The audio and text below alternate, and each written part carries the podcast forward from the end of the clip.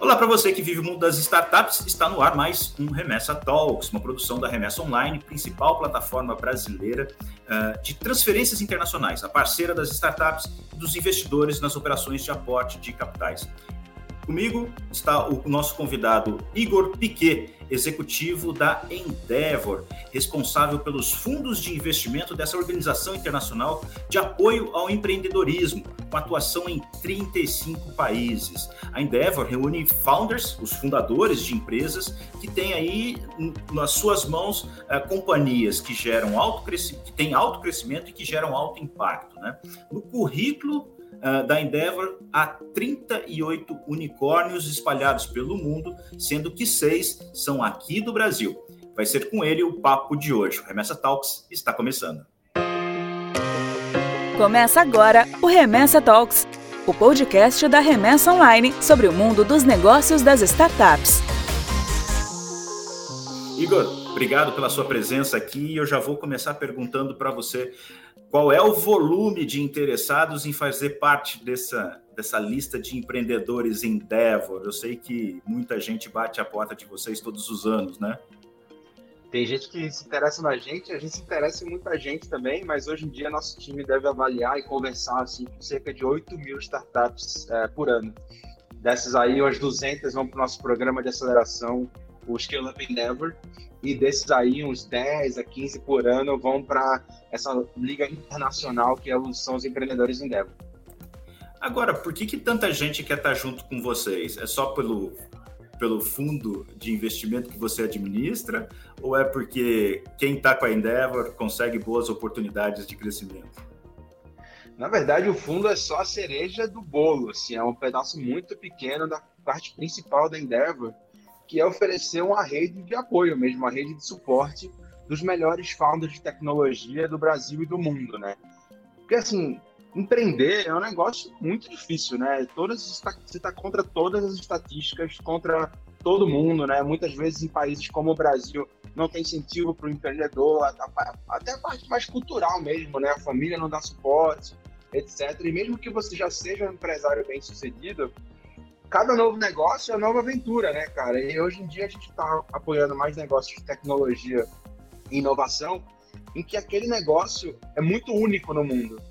Então, qual o melhor jeito de aprender que não, ser, que não é aprendendo com o erro de outras pessoas, né? Ao invés de você errar e se ferrar e ter que aprender, etc., você pode contar com a, uma rede a melhor do mundo, a maior do mundo, é, com outros founders de desafios semelhantes no Brasil, na Indonésia, na Malásia, nos Estados Unidos, e isso faz com que essas empresas comprovadamente cresçam mais rápido, gerem mais emprego, gerem mais renda para seus países.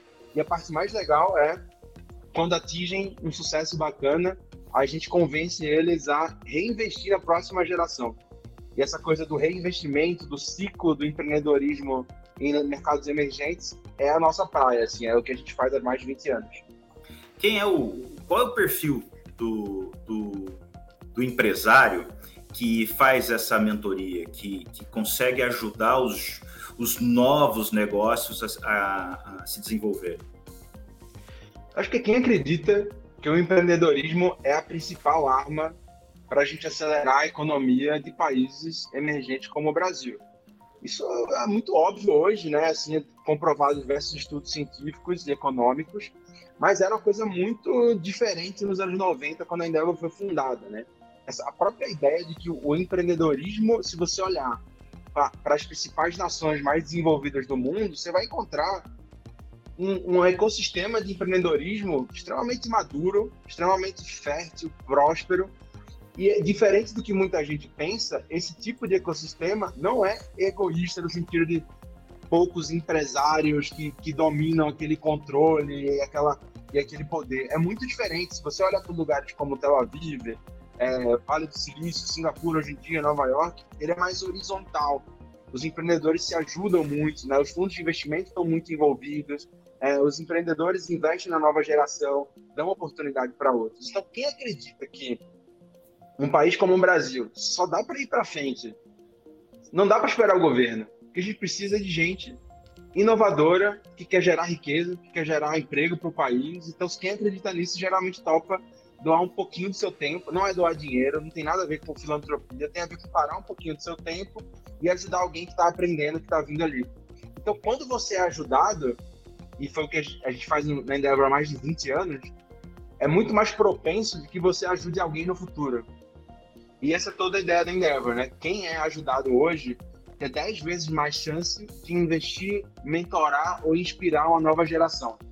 E a gente acredita que se a gente fizer isso mais algumas vezes aqui no Brasil, a gente tá, já está caminhando para um ecossistema muito mais desenvolvido, a gente acha que pode ir muito mais longe. E esse ecossistema, esse ecossistema hoje é formado por quais tipos de empresas ou uh, empresas que atuam em quais áreas uh, de negócio? A gente sabe que, que, que, existem alguns segmentos no Brasil que são bastante fortes, né? principalmente o segmento das fintechs, mas o que mais tem nesse portfólio de vocês aí de novos negócios que geram impacto com grande possibilidade de crescimento? Olha, cara, tem de tudo, viu? Vou te contar que meu dia assim é falando com um empreendedor de assim bioclonagem de mudas tropicais, a mineração, quando eu falo mineração não é de Bitcoin, é mineração mesmo de pedra, e também software e também criptomoedas no mesmo dia. Porque a gente não acredita que existe um setor a ser escolhido. A gente acredita que o empreendedorismo de alto impacto é uma coisa mais conceitual que permeia todos os setores da economia. À medida que a internet e as tecnologias vão tendo cada vez mais penetração em setores diferentes, isso fica ainda maior. Tá? Então, por que, eu estou falando da internet? Porque foi a grande mudança, o computador pessoal, a internet, o smartphone, foi a grande mudança que permitiu que é, gente que está começando agora, gente jovem, como, como, como que a gente vê por aí, possa começar um negócio como Google, Amazon, Facebook, Netflix na garagem de casa. Né? Você não precisa mais daquela coisa do, daquele empresário super experiente, né? com certa idade, e etc. Então, assim, você, precisa, você precisa de tecnologia, inovação, de um bom time, de uma boa ideia. Isso está mudando. Então, a gente não olha para setores, mas é claro que alguns são mais quentes que outros, como você falou, fintech 2021 hoje, fintechs é o que a gente mais vê aí é, bombando, né? Assim, super quente. Você pensa na, numa startup, a gente logo vem na cabeça assim é, é, é, essa visão que você falou da, da, garagem, né? Quer dizer, um grupo de, de jovens empreendedores que tiveram uma ideia, muitas vezes ainda sentado numa cadeira na faculdade e que uhum. vão para frente do computador programar alguma coisa e criar algo novo. Mas agora você começou a falar de mineração e mineração de verdade. Como é que você tem uma startup mineradora? A fazer, qual que é a inovação que você consegue em fazer um buraco para extrair mineral, simplificando muito, né? Ah, é, não, mas tem em todo lugar. A gente acredita muito que a inovação ela acabou sendo atrelada a computadores e internet. Naturalmente, né? Foi a grande mudança tecnológica da nossa era, né? Então não dá para não atrelar. Mas a verdade é que a inovação, ela é só um jeito melhor de fazer alguma coisa de um jeito sustentável comparado aos seus concorrentes. Então existe também inovação em modelos de negócio, existe inovação em canais de distribuição. Então o que a gente está buscando é um diferencial competitivo sustentável, tá? É, é claro que a internet blockchain, smartphones, etc., são ferramentas que permitem que as empresas de hoje consigam escalar muito mais rápido do que a época que não existia internet. Então, o que a gente precisa estar de olho é qual é a tecnologia que vai destravar novos modelos de negócio. Essa é a coisa mais importante, sabe? Porque se você parar para pensar, todas as maiores empresas de software do mundo, geralmente, se você olhar na história delas, elas não criaram a tecnologia.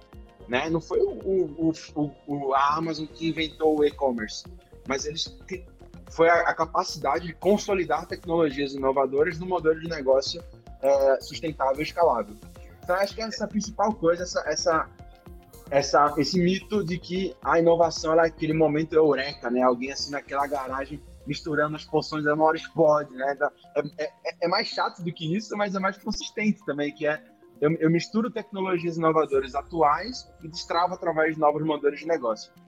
Agora, é, é, é, bem legal o conceito, mas ele é um pouquinho difícil de entender. Você consegue puxar um exemplo de uma empresa que está assim, totalmente fora desse universo que a gente imagina, que é o universo das startups, e contar para a gente o que eles fazem e o que e como eles inovam? Olha, assim, eu, eu não vou dizer que está fora das startups, porque eu considero que é uma startup, mesmo que não seja aquela, aquela visão dos três moleques programando na, na garagem, né? Mas o que você está vendo hoje é a, a digitalização de vários setores. Então, por exemplo, na, na indústria de agricultura, por exemplo, a gente tem a Solistec e a Sempre Semente criando tecnologias inovadoras para o campo, né? Que é algo que você, pô, peraí, mas isso não é aquela internet que eu conheço, aquela história do Google. Não, é porque a gente já faz 30 anos a história do Google, né? Agora a gente está na fase em que a gente está digitalizando outros setores, como o campo. A gente está digitalizando setores como o varejo. Né? Então, se você olhar para empresas como LiveUp, Amaro, por exemplo, Salve, elas são empresas que, se você olhar é, de fora, né? Você olha, é uma empresa de varejo, ela vende comida, ela vende roupa. Mas se você olha internamente até a sua fundação, ela é uma empresa totalmente digital, mesmo que possua lojas físicas. A loja física ela se tornou um canal né, de distribuição, um canal de marca, mas a, a concepção do negócio é 100% digital. A forma como eu adquiro clientes, a forma como eu crio novos produtos, né? No Amaro, por exemplo, é um negócio de, de moda é, que tem lá diversos designers que, é, que são data scientists, na verdade, tentando entender qual é a próxima tendência, né? A Livap é, é, de alimentos é, e tem uma experiência de compra que é inigualável e, e isso não tem uma loja. Você comprar, mas você comprar na internet. Então, assim, é, tá, tá aí exemplos que, que é, quem está de fora não parece nada novo, mas tem muita inovação ali, não é à toa que estão crescendo tanto, tendo tanto sucesso você falou dessa, dessa mudança, né, de, da forma de fazer para uma forma mais eficiente e, e, e, carregada de tecnologia. Aí eu uhum. penso uhum. naquelas alguma coisa 4.0, indústria uhum. 4.0, educação 4.0, é, agricultura 4.0. É, é, é, disso que a gente está falando. Quer dizer, como eu pego um negócio que ele já existe há muito tempo, mas eu torno ele mais eficiente com uma injeção direta de tecnologia. É por aí. É bem por aí. A, a diferença só é que a gente acha que tem um 4.0 e esse é o próximo, e, e geralmente, aí a gente precisa, como analista de negócio aqui também, é, tirar um pouco da gordura do que, que é aquela coisa do, do hype, né? Aquela, aquela, o que, que é espuma e o que, que é verdade nessa história, né? E a impressão que fica, quando vem um negócio novo, a gente tende a, nós humanos, né? Não eu, você, mas os humanos, é, é, e o mercado também, e a mídia, fala assim: esse é o novo coisa, o antigo acabou, né? Aquilo de antes nada mais é aquilo, agora é um novo jeito, né? Se você para para pensar, todos os modelos de negócio das maiores empresas são relativamente antigos, né? Ou, ou conhecidos, usando tecnologia para entregar um valor para aquele usuário, né? E aí você fala assim, poxa, mas essas startups, então, mas elas estão perdendo dinheiro. Muitas delas, elas estão não dão lucro nos primeiros anos, mas elas estão é, adquirindo clientes e aumentando seu engajamento nos usuários para depois capturar um valor maior. Então, que o, é, é, legal estar nesse mercado há muito tempo e começar a cortar um pouco da, do que, que é espuma e ver que, olha, negócios são negócios, né? Uma empresa continua sendo um, um, um grupo de pessoas que resolve um problema de um grupo ainda maior de pessoas, né? entregando valor e capturando valor, né? A questão é que vamos mudando essas tecnologias. Então, é, essa coisa do 4.0 é, certamente está vindo aí, mas a gente está pensando aqui no que, que vai ser o 5.0, o 9.5, o 10. porque nunca acaba, né? E, e o que, que vem por aí, né? Então, então acho que o que a internet fez para várias indústrias, a gente está vendo o blockchain, por exemplo, fazendo, começando, né? Me lembra muito aquela época dos anos 90 da garagem ao blockchain hoje, para fazer uma nova revolução ainda maior. Então a gente tem que estar de olho nisso sem perder o contato com as coisas mais básicas de um negócio. Cuidar bem do cliente, montar bem um time, né? É, expandir do jeito certo, de forma ética, isso não muda, né? Então isso que é, isso que é interessante. E, e esses empresários que buscam em vocês o apoio, eles passam aí por um vestibular, aí, um processo de seleção gigantesco. Uh, eu queria que você dissesse para mim é, o que, que, é olhar, o que, que, vocês olham exatamente em cada um desses empresários que chegam com uma ideia uh, e dizem assim: esse cara é o cara que, que, que, a gente vai apoiar porque esse negócio dele é o que vai fazer a diferença. Como é que vocês conseguem fazer essa mineração, já que a gente falou de, de, de, de, de minerar? Como é que vocês conseguem aí extrair a, a pedra preciosa do monte de pedra? É difícil mesmo, viu? E assim não tem uma fórmula secreta, é muito difícil. O que a gente está buscando é negócios que vão ser tão, tão grandes que vão ser inevitáveis no futuro, ao ponto de gerar muito emprego, muita riqueza. E por fim, acho que diferente de outros fundos, que nós não somos um fundo, mas a gente olha parecido né, para o potencial do negócio, é se aquele, os founders por trás, né, o empreendedor ou a empreendedora, está disposta a give back para o ecossistema, ou seja, está disposta a, a, pegar tudo que foi, que foi ajudado e ajudar a outra geração. Essa é uma coisa mais específica nossa. Porque o que a gente quer? Grandes exemplos. Eu preciso de grandes exemplos para mostrar que o estudante hoje de Recife, que é de onde eu sou, que é de onde eu sou, que tem pouquíssimos exemplos de, de, de sucesso, possa olhar para aquela pessoa e falar: caramba, se essa pessoa conseguiu, eu também consigo.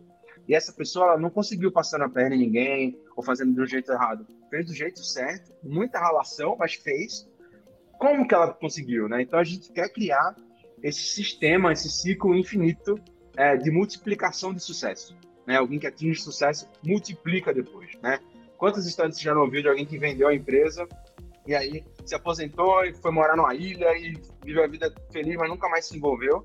A gente a, a, gosta dos empreendedores inquietos, né? Aqueles inovadores que mesmo depois de atingirem um certo sucesso, reinvestem na, na, na, na próxima geração.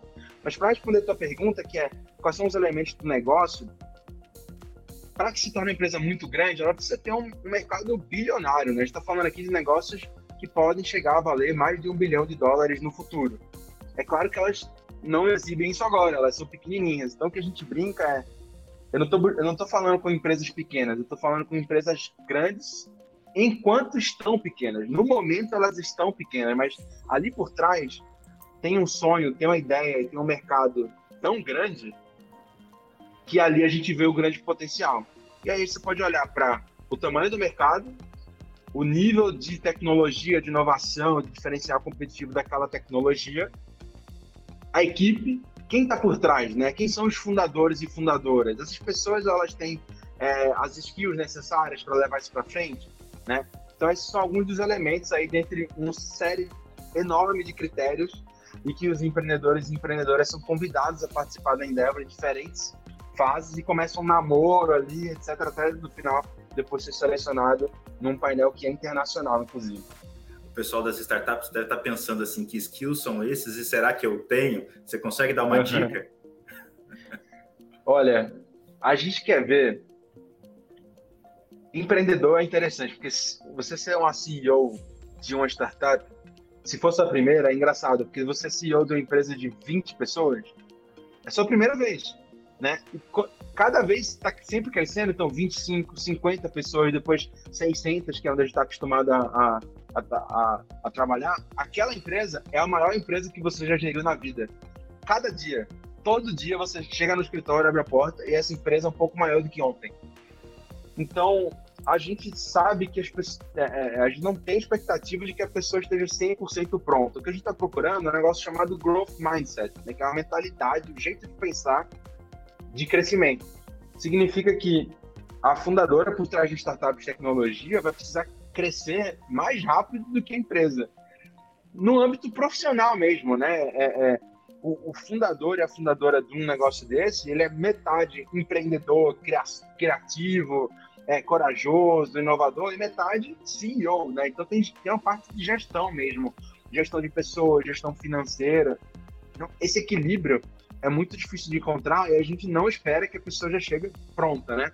Mas que esteja aberta a aprender. Então, essa, esse modelo mental do aprendizado é uma das principais coisas que a gente olha. E é por isso que a Endeavor é uma rede de apoio, de troca e de mentoria, que eu não vou dizer o que você fazer. Eu preciso que você se interesse em conhecer as pessoas mais brilhantes do mundo, que você faça boas perguntas e que tire dessas respostas caminhos para o teu negócio. Mas eu não vou te dizer exatamente o que fazer, então aqui não é um curso, né? Você não vai sair daqui com um diploma da Endeavor. Você vai você tem uma caixa de ferramentas. Então a gente procura um pouco mais é, é, esse tipo de coisa. É claro que empreendedores, empreendedores que já fizeram grandes empresas acabam tendo alguns pontinhos a mais porque já passaram por isso naturalmente têm um pouco mais de experiência, né? Inclusive do que não fazer, né? É, a gente gosta de, de falha. Diferente do mundo corporativo, que você espera que a pessoa esteja sempre acertando, no empreendedorismo a gente sabe que o tempo todo você falhando, tá? É, a estatística é toda contra você tá? mais de 90% das startups que começam falham nos primeiros dois anos. Então, eu acho que parte é, de nós, de, de, todos os fundos e de todo o ecossistema, de entender que falha é, faz parte. Pelo contrário, a gente começa a valorizar a, a, falha do jeito certo. Não é que tem que falhar, por favor, quebre. Não, não, não. É, é o seguinte: quando você enfrentou uma falha, como você reagiu? É isso. Então, quando a gente fala que o mundo das startups gosta de falha, não está dizendo que gosta de perder. Não, não, não. É, é, sabemos que vamos perder em algum momento. Portanto, como que é você quando você perde? Você é aquele que chora, esperneia e vai para casa chorando, ou você é aquele que senta a bunda para estudar, para entender por que, que você errou e amanhã você vai ser melhor? Então a gente procura esse tipo de pessoa, tá mais ligado à atitude do que diploma. É, é, é, é o exemplo da aviação, né? Quanto mais, uhum. É, é, quanto mais o tempo passa e mais erros acontecem nos processos, principalmente aqueles que levam a acidentes, mais a indústria aprende e mais segurança você tem para frente. Então você usa mais ou menos essa mesma, essa mesma lógica o erro não é um problema, o erro é a oportunidade de aprender. E isso é muito claro na cabeça desses jovens. Estou falando jovens empreendedores, mas não necessariamente são jovens de idade, né? Talvez sejam jovens uhum. nessa, nessa nova empreitada, né? É mais ou menos Perfeito. por aí, né? É, exa é exatamente isso. Uhum. Agora, você, você trouxe uma outra questão, que você falou do, do, do, do ser, o, o ser empreendedor é metade mão na massa criei o produto e, e realizo, uhum. e a outra metade é CEO. Nem todo mundo nasce para ser CEO. Você tem que ter algo, você tem que ter um estofo né, na sua formação, na sua personalidade, para poder ser efetivamente o cara que vai liderar uma empresa e que vocês estão e que vocês é, é, é, escolhem justamente aquelas que vão ter, ter potencial para ser muito grandes. Não é fácil você ter isso. Você não aprende isso na faculdade.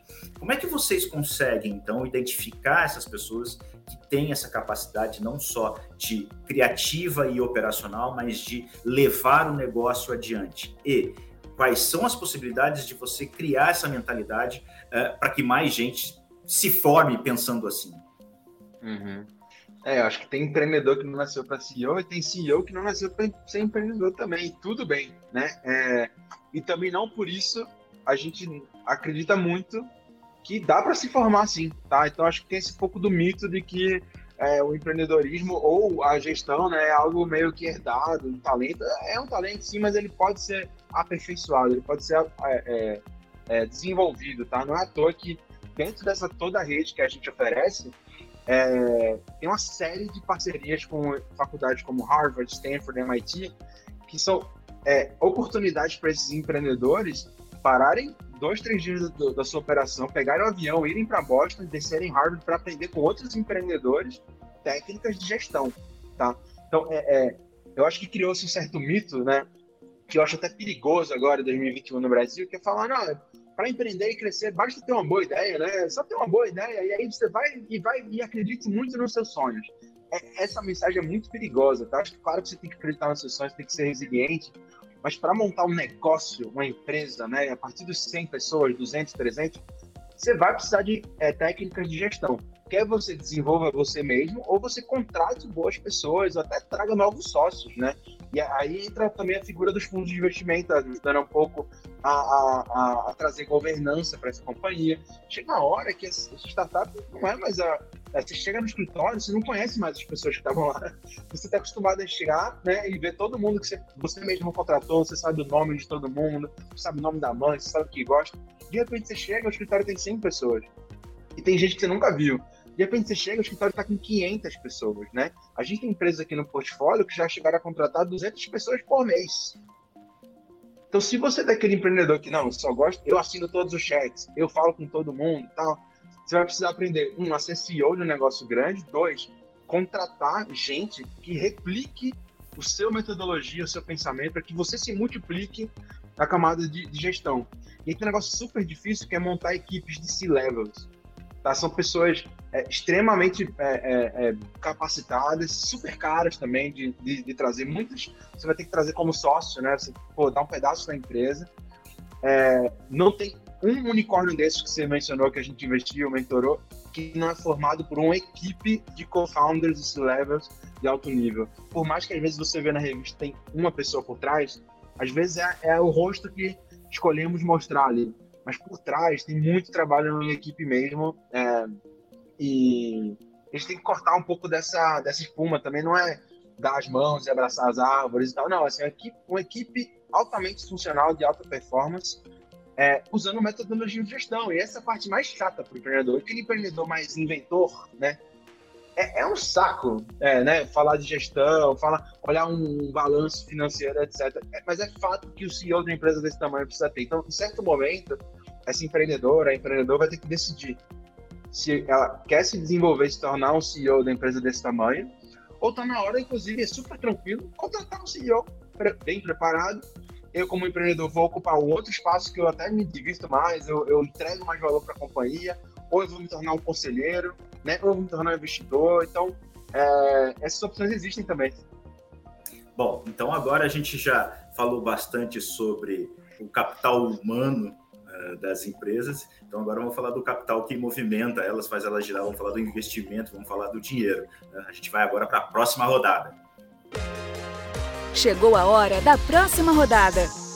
Bom, uh, pensando nesse aspecto de, de grana, é, como é que os, os, empreendedores conseguem chegar até aquele fundo que você administra? Eu tenho certeza que tem muita gente olhando para essa entrevista agora e falando assim: hum, como é que eu conquisto o Igor para ele assinar um cheque para mim? Como é que faz, Igor? No nosso caso, o nosso fundo investe de forma muito passiva nas empresas da Endeavor. Então, eu vou falar um pouco mais de fundos em geral, porque acho que o empreendedor tem que estar tá, é, ligado e nunca olhar um fundo só. Né? Tem uma oportunidade muito grande aqui no, no ecossistema, então acho que tem que é, preparar para uma captação profissional. Né? Esse geralmente é aquele primeiro cheque institucional ali, uns chamam de seed round ou, ou Series A. É, então, acho que isso vem antes de tudo a própria Endeavor tem um guia de acesso a capital para empreendedores, está disponível no site gratuito. É, e tem um guia de Venture Capital para empreendedores. Por quê? Porque geralmente esse assunto é tão espinhoso, meio chato, tal, não é desenhado, é escrito para empreendedores. Esse guia é feito para você, empreendedor, é, entender os caminhos, entender os trade-offs também, porque é, é eu não acho que captar é a melhor coisa necessariamente para qualquer empresa, né? Então tem por que eu devo captar e que modelos eu devia fazer. Então, às vezes eu vejo uma empreendedora um empreendedor ali gastando um baita tempo é, tentando captar uma rodada e o negócio não, é feito para venture capital. Talvez fosse melhor indo por outros caminhos. Então, é, já fica aqui um pouco de serviço público, assim, no site da Endeavor tem vários guias muito bacanas para entender. É, mas acho que a primeira dica é, será que eu preciso mesmo, né? Porque a gente vê nas revistas tantas notícias, né? Tal startup levantou tantos milhões, dá aquela coceira no empreendedor e fala, pô, também quero. E a primeira coisa é saber que esse dinheiro não vai para o seu bolso. Acho que esse é o número um, assim. É, que parece que é um prêmio, né? Mas não é. Não, e, e, e, tem uma questão, né? Alguns setores captam muito mais dinheiro do que uhum. outros setores, né? Então também Lógico. tem isso, tem que saber se, em qual setor você está para saber a disponibilidade desses cheques virem uh, uh, passar na tua Exato. frente, né? E tem tipos de dinheiro também. É. Pensa em tipos de capital como se fossem tipos de combustível, tá? É, você tem gasolina, álcool, mas tem também diesel, você tem aquela gasolina de é, diesel de, de aeronave, né? Então imagina você pegar um, a, um diesel de, de aeronaves e colocar num fusquinha, né? Assim, não vai dar certo. Também se pegar um, um, combustível comum que funciona muito bem no meu carro, talvez não funcione na, no foguete da SpaceX. É, os, cap, os tipos de capitais, eles têm esse perfil, é um tipo de combustível. Qual é o melhor? Pô, não dá para comparar melhor só olhando eles, eu preciso olhar o contexto. E aí entra esse seu ponto, né? Tem né, modelos de negócio pô, que talvez ficariam melhores se captassem dinheiro através de, de, de, débito, né, de crédito ao invés de equity. Então, acho que isso é uma coisa legal da gente falar rapidinho. Então, assim, é, quando você vê uma startup levant, é, uma rodada de investimento, um, um, fundo né, de venture capital, é, que é o mais comum, o que você tem ali é um investidor que acredita muito naquela ideia, naquela equipe, está disposto a pagar um, um, um valor por um pedaço da companhia esse pedaço da companhia varia muito. Então, né, tem, tem é, é, é, né, é necessário um estudo do do empreendedor para ver se vale a pena, né? Eu, eu, eu, eu ceder, eu, de, eu dedicar, ou doar esse pedaço da empresa em troca da, da, daquele valor. Nem sempre é a melhor equação, né? O crédito, por exemplo, em bancos, em organizações de fomento, é um dinheiro que vem, mas você paga por ele, você paga um juros. Então também tem esse risco. Qual é o melhor? Pô, é igual ao combustível, né? Acho que depende do modelo. Eu vou falar um pouquinho do Venture Capital, que é o capital de risco, que eu acho que é o assunto aqui do, do, do nosso papo, tem mais a ver com startups inovadoras. É, investidores de risco como nós, mas como os principais fundos é, do mundo, eles são uma espécie de é, ativo, né, de asset management, é, inclusive é, considerado alternativo. Então, quem tem startup hoje que recebeu investimentos, assim, se você comparar com todos os tipos de investimentos no mundo, o investimento de venture capital é super arriscado, super alternativo, pouca gente investe no mundo. É, por quê? A gente está investindo em negócio que não tem lucro, que não sabemos se vai dar certo ou não, e tudo bem, mas entra na equação ali de risco, né? Então, para o investidor de risco, só vale a pena investir numa startup se ela tiver a chance ou o potencial de se tornar um negócio muito, muito grande, né? De entrar no que a gente chama de hypergrowth, né? Hipercrescimento. É, não vale a pena para o investidor de risco investir num negócio que seja pequeno, lucrativo, artesanal, apesar de isso ser uma boa estratégia, tá? Então, assim, eu acho que o empreendedor tem que pensar o que, que eu quero para minha vida, o que, que eu quero para esse meu negócio. Se você quer um negócio, por exemplo, um negócio mais tradicional, como um restaurante, um, é, uma padaria, etc., que é lucrativo, bom e local, outros tipos de capital são mais, são mais adequados. Né? Se você está criando algo realmente muito inovador, com potencial de ser bilionário, né, isso atrai mais os investidores, porque é uma simples equação ali de risco-retorno. Tá? É, e, e, então, assim, uma vez que você entra nesse caminho, não tem mais volta. Acho que isso é um negócio interessante. Então não dá para eu captar a primeira rodada e pensar, ah, não, sabe, sabe de uma coisa? Eu prefiro que ele fique menorzinho, lucrativo aqui e eu tiro bom dinheiro. Não dá, porque uma vez que você entrou, agora você já colocou o combustível da nave, agora ela tem que sair da estratosfera. Então, e você entra em acordo com os fundos de que você vai buscar esse hypergrowth. Então, é. Você é... fez uma comparação que eu acho que é muito boa. A gente pode trazer isso até para uma metáfora claro. para deixar isso mais claro. Ou seja, você escolheu ser um foguete. Você abasteceu o seu foguete com combustível de foguete. Aí Exato. você deu a ignição, o combustível começou a queimar, você está subindo, você está subindo. No meio do caminho, você fala assim, cara, eu não quero um foguete, eu quero um avião. Esquece, meu amigo. Você só tem dois caminhos, ou você entra em órbita ou você explode. É mais ou menos Exato. isso, né? Uhum. É bem isso. E, quem investiu em você, né? Quem, quem te ajudou a colocar esse gasolina, esse combustível, tá esperando que você chegue lá embaixo. Foi, foi isso que você falou, né? Foi, foi isso o combinado que nós tivemos. Então, se você no meio do caminho fala, ah, tô pensando em falar, pô, o combinado foi ir pra Marte. Vamos lá, entendeu? Vamos tentar. Então, mas faz parte, tá? Eu acho que é uma equação super. É, é, cada vez mais é, é comum aqui no mercado. Você fala, poxa, eu vou com tudo. Eu vou ser a maior fintech do Brasil, vou com tudo, e aí. Só que isso traz mais risco.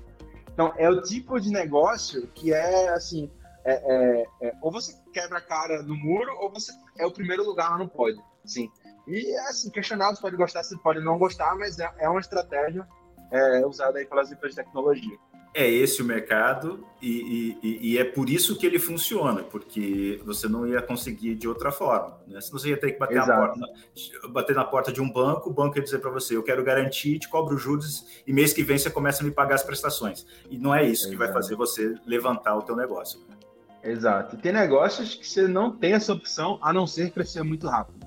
Não são todos, mas são alguns, tá? Eu acho que começou falando de fintech, eu acho que é um dos, um dos setores. Então, é, o empreendedor precisa se adaptar ao que acontece no mercado, né? E essa atitude empreendedora é muito mais de olhar o que está acontecendo e falar como eu vou passar por isso, ao invés de ficar esperneando, chorando, ai meu Deus, o dólar, meu Deus, é o presidente, o tá É o que é. O que, que eu faço com isso? Né? E uma das coisas é, a, o capital de risco está cada vez mais presente, né?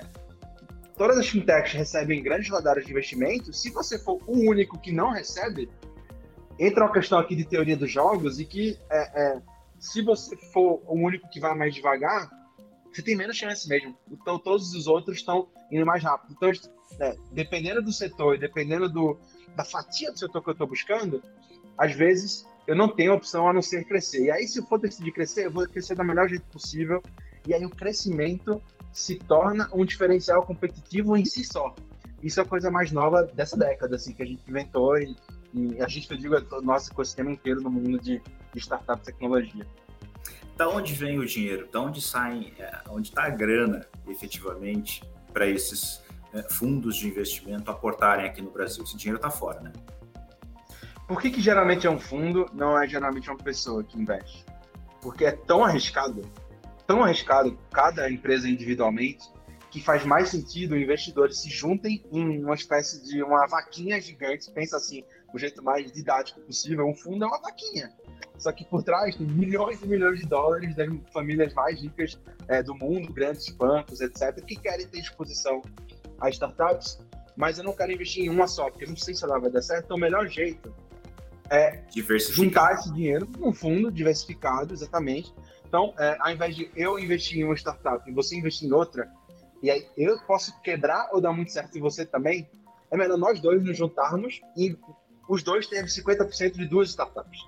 Né? É essa, então, é uma, um formato é, de diluição de risco mesmo. Então, por isso são fundos. Começa daí, tá? Quando você vê alguém falando assim, olha, eu mesmo aqui, ou qualquer um é CEO de fundo, você fala, olha, ele vai investir em mim ou não, não, não é a pessoa que está investindo, né? Geralmente é a gestora do fundo. Então isso é um negócio interessante. O fundo é a soma do dinheiro que os investidores por trás estão investindo. A gestora é uma equipe é, profissional que foi ali contratada para fazer a gestão desse montante de capital. Tá? Então, quando você fala assim, ah, aquela pessoa é investidora, não, muitas vezes é uma gestora, não é um fundo, e a gestora gere o fundo, né? E, é, como você falou super bem, né, esse fundo é, é quem está por trás dele, né? Quem é que realmente está investindo? São é, investidores mesmo do mercado, muitos são é, famílias, né, high net worth individuals, e outros empreendedores, né, é, fundos globais. No Brasil, é, praticamente você não tinha fundos de investimento brasileiros, né? É, poucos estavam é, desbravando esse mercado há pouco tempo atrás. Ainda hoje, os maiores fundos são de fora, né? Então vem um dinheiro de fora de investidores que falam, poxa, é, se o Ebanks conseguiu fazer uma fintech lá de Curitiba é, se tornar um unicórnio, ou acreditas, ou o iFood ficou desse tamanho, ou qualquer uma dessas empresas, eu quero investir na, no próximo também, quem pode fazer isso no Brasil e na América Latina. Então, é isso, os fundos nada mais são do que é, veículos que juntam dinheiro de várias pessoas interessadas, geridos por uma equipe profissional que vai é, decidir, por exemplo, em quanto eu vou investir, em quantas empresas, qual cheque eu vou fazer, né? Quem avalia o potencial nossa é essa equipe que é a gestora do fundo. Igor, esse papo voou mais rápido que esse foguete que a gente falou aqui várias vezes e a gente está com os minutinhos finais. E para encerrar, eu queria que você me desse um, a sua visão sobre o atual momento dos investimentos em startups brasileiras. Estamos indo bem, essa onda veio, é, é só uma onda, vai bater e vai recuar. Me dá um cenário em que vocês estão olhando para esse fluxo de capital que está bastante forte vindo para o Brasil, entrando uh, em novos negócios. Essa onda nunca teve tão alta mas parece que é um tsunami, viu? Que só vai crescer ainda mais. É, você tem ideia, 2021 agora, nesse primeiro semestre, né, já foram investidos mais de 5 bilhões de dólares em startups no Brasil. O mesmo período do ano passado foi 1,3 bilhões de dólares. E aí, em 2018 foi 400 milhões. Você faz a conta, você vê que tem mais de 10 vezes mais investimento, apostas em inovação e tecnologia no Brasil. Quando você olha esse dado, você também pode pensar, caramba, se está tão grande, então está no pico, a tendência é talvez cair, né? Já que está tão alto. É, a gente não vê assim, tá? Olhando para todos os fundos do mundo inteiro, China, Estados Unidos, Europa, é, e todos os novos fundos que estão sendo montados, e as alocações de capital em todos os mercados do mundo, o que você tem são ciclos em que a tecnologia vai digitalizando setores. A gente nem começou a coçar o começo e todos os mercados que ainda vão ser disruptados, tá? Se eu virasse para você há 10 anos atrás e falasse que eu estou investindo num negócio que vai ser um novo banco, você ia rir da minha cara, provavelmente. Mas todas essas fintechs, como a própria Remessa, mas várias outras super legais, estão desafiando grandes gigantes usando tecnologia. Isso aqui é só o começo, né? Imagina essa tecnologia entrando em mercados como está acontecendo agora, de real estate, imobiliária, agricultura e novas tecnologias. Então, ah, o, o computador pessoal foi uma das primeiras revoluções. A segunda foi a internet. A terceira, o smartphone com GPS que permitiu é, marketplaces como Uber, por exemplo, Airbnb, chegarem na gente. Então, quais são as próximas tecnologias que vão cada vez mais deixando os mercados mais eficientes, mais transparentes e melhores para o consumidor? É, é infinito né, para frente. Fora, a gente está acostumado a uma inovação computacional, vamos dizer assim, né? E o que a gente está vendo são tecnologias destravando setores é, que antes inimaginados, por exemplo, edição genética. Então, a biotecnologia vem com tudo. Enquanto, ao mesmo tempo, a gente está financiando expedições espaciais, cara. Então, como é que a gente está falando de mineração, para fechar aqui, como é que a gente vai minerar é, outro tipo de minério num asteroide? Né? Então, tem equipes hoje trabalhando em space techs do futuro. Então, assim, é, é esse, a, o investimento em reinvestimento em inovação não para, só, só, só cresce. A questão é qual é a próxima tecnologia que vai destravar esses novos modelos de negócio. Legal. Espero que, que alguma, algumas delas estejam na cabeça daqueles que estão assistindo essa entrevista aqui, ouvindo essa entrevista, é, é, e que isso aconteça de preferência aqui no Brasil e muito em breve, tomara mesmo. Igor, quero te agradecer demais pela sua participação aqui, agradecer a, a, a presença da Endeavor, né, é, dentro do Remessa Talks. Vocês fazem um trabalho fantástico e, e, e super importante, porque não é só permitir o desenvolvimento de novas empresas é criar realmente uma rede que, que faça essa roda girar e que novos empreendedores venham com novos negócios. Isso é fantástico mesmo. Muito obrigado, viu? Muito obrigado mesmo. Obrigado, prazer foi meu. Legal. E agora quero agradecer você que nos acompanhou até aqui, mais um em mais um episódio do Remessa Talks. Né? A, a, a gente fica, a, por, por hoje, a gente fica por aqui, mas não deixe de curtir os nossos canais, se inscrever também, compartilhar, muito importante aí que essas informações tão ricas como a que o Igor trouxe hoje cheguem a mais pessoas. Essa é uma produção da Remessa Online, principal plataforma digital brasileira de transferências internacionais, parceira das startups e dos investidores. Esse foi o Remessa Talks, podcast da Remessa Online. A gente se encontra na próxima rodada.